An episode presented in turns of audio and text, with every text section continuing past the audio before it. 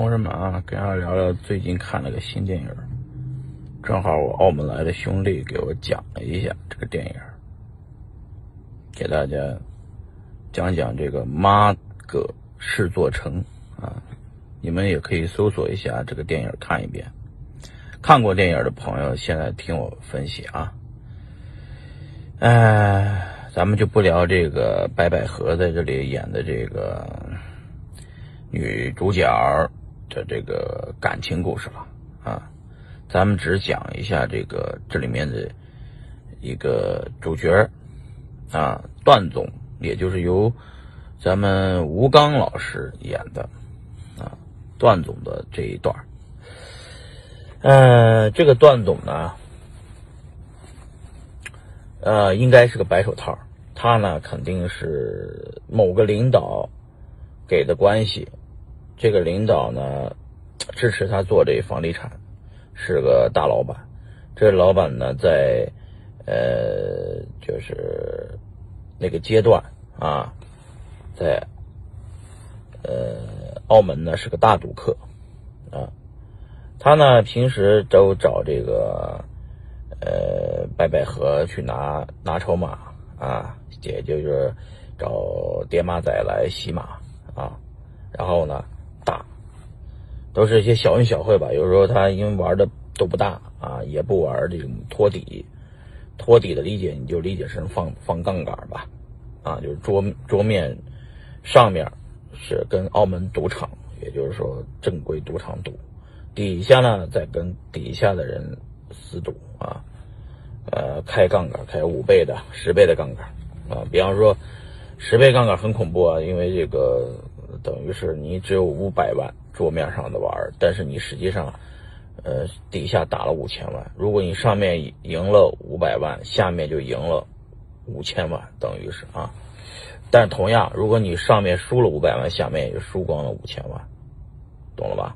这就是说托底。这个段公，呃，这个这个这个这个段总呢，这个人啊，一直是给点这个给这女孩呢一种。呃，这种好的一种形象，啊，就是说属于是是一个挺懂礼貌的大老板，然后赢点钱给点小恩小惠这种的，就给了他不少的这种小恩小惠，也从他这里啊洗马跌马。但是他呢，这个段总呢，他在就事业发展的阶段中呢，虽然他手上也有很多权利，也有很多能变现，但毕竟他是白手套。对吧？他呢，这个利用，但是他的这个身份却很厉害。他就白手套的意思，就是说他替那些官员持有了很多钱，但是这些钱呢，他呢就稍微的弄出一些呃知名度来。他可以呢，因为信用额是他的，他用这好的信用，哎，这个某个房地产公司老板的身份的信用啊，去这个赌场拿了筹码来赌。平时玩的不大，小输小赢，但托底这件事情呢，他没忍住啊，就是有人找他玩托底，他就玩了，一输输的几个亿，按说输几个亿吧，也能也说一个上市公也也一一个一个上市公司啊，或者是房地产的老板，几个亿应该不是什么事儿，但这个段总毕竟他只替别人持有的别人的钱，他就想着是我拿着自己的这个信用。啊，这个白手套也有好很好的信用啊，是吧？他可以去拿到筹码，赌赢了就是自己的，赌输了慢慢还。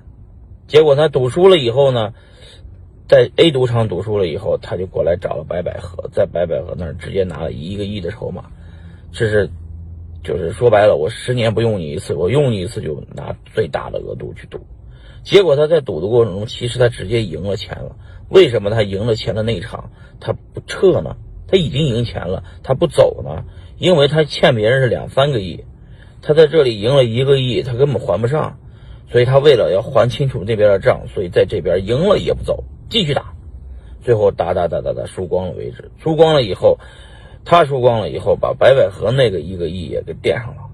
那一一个亿，那白百合还不起呢，他毕竟是叠马仔啊，没，呃，搞不定那么多钱啊。哎，所以说，他白百合那个在澳门的别墅就被收走了，来冲抵债了，啊。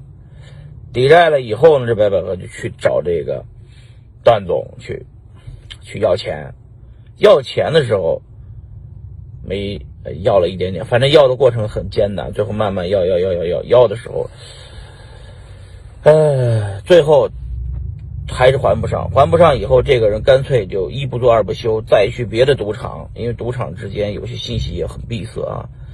他这个段总去了另外一个赌场，又玩大了。结果玩更大的一坨十的，就整个一坨十的概念，就是说，等于是这人也想明白了，就最后一把来跑了，可能是啊，所以就搞了一个一坨十的。这个一坨十的搞了一下，啊，这个结果呢爆了，输光了，输光了以后，最后，呃，的就这这人就等于是呃。他的不只不只是他的赌博出了事儿，他的这个上面的这个官员也出了事儿。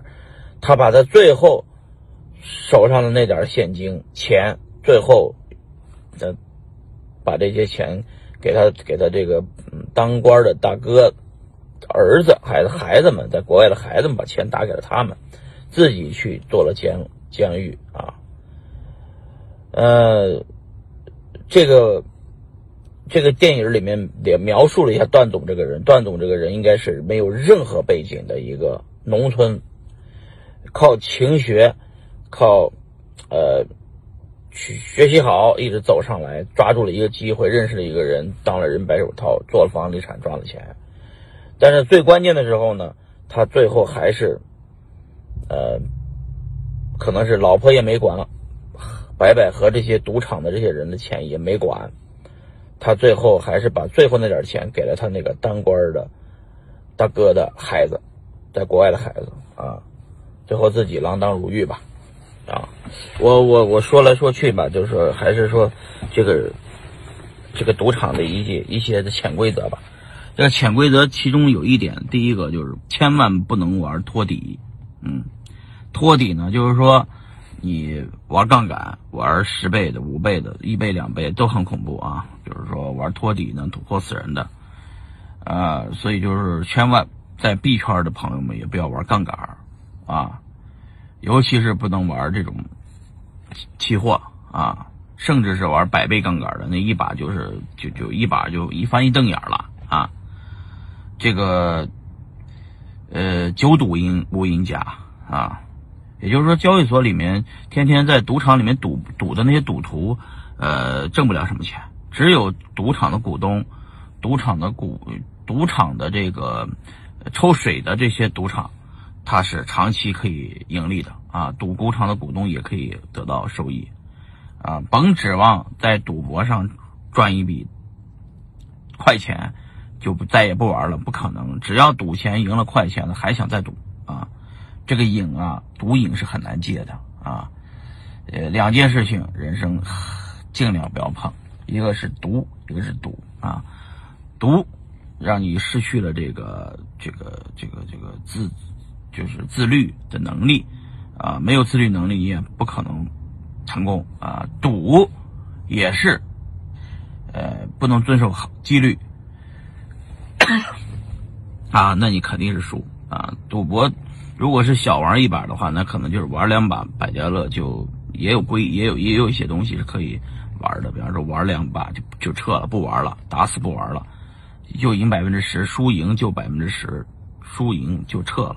这种人是可以可能会有纪律的去撸那个赌场啊，但是这个呢也不可能长期赢钱。大部分人亏钱就亏的那一屁股上坐在那里就起不来了。然后，然后呢？呃，赢了钱了以后，赌场也不希望你走啊，赶紧给你放杠杆一放杠杆呃，一放杠杆一给你借借你五倍的台底打，你打两把你就输了，一输了你你紧张，最后一被追债，那这个赌债就，啊，就就就就就变成了烂账了。所以呢，这个，呃，跟大家说今天的这个视频，大家。回去一定好好看一下这个视频，很有意思啊！讲讲这个赌场的纪律啊，赌博的纪律，以及人生的纪律啊，以及这个段公子这个人啊，段总这个人在就是前前后后三四个阶段，不同的阶段的不同的表现，以及他是怎么最后下了套坑了这女的一把啊？中间有几个细节，大家注意看一下，就是说，呃，但是这个人最后却是一个这么讲义气的人啊，最后还是把剩下那点钱都给了他那个呃他那个当当当官的这个哥们儿的的孩子，海外的孩子们。但是这个这个视频前前后后的这种东西啊，讲明了很多社会的现象啊，希望大家都看一下这个《妈阁石座城》的这部电影，好吧？今儿聊这儿，拜拜啊！光线不是很好，黑个隆咚的，就这么着吧。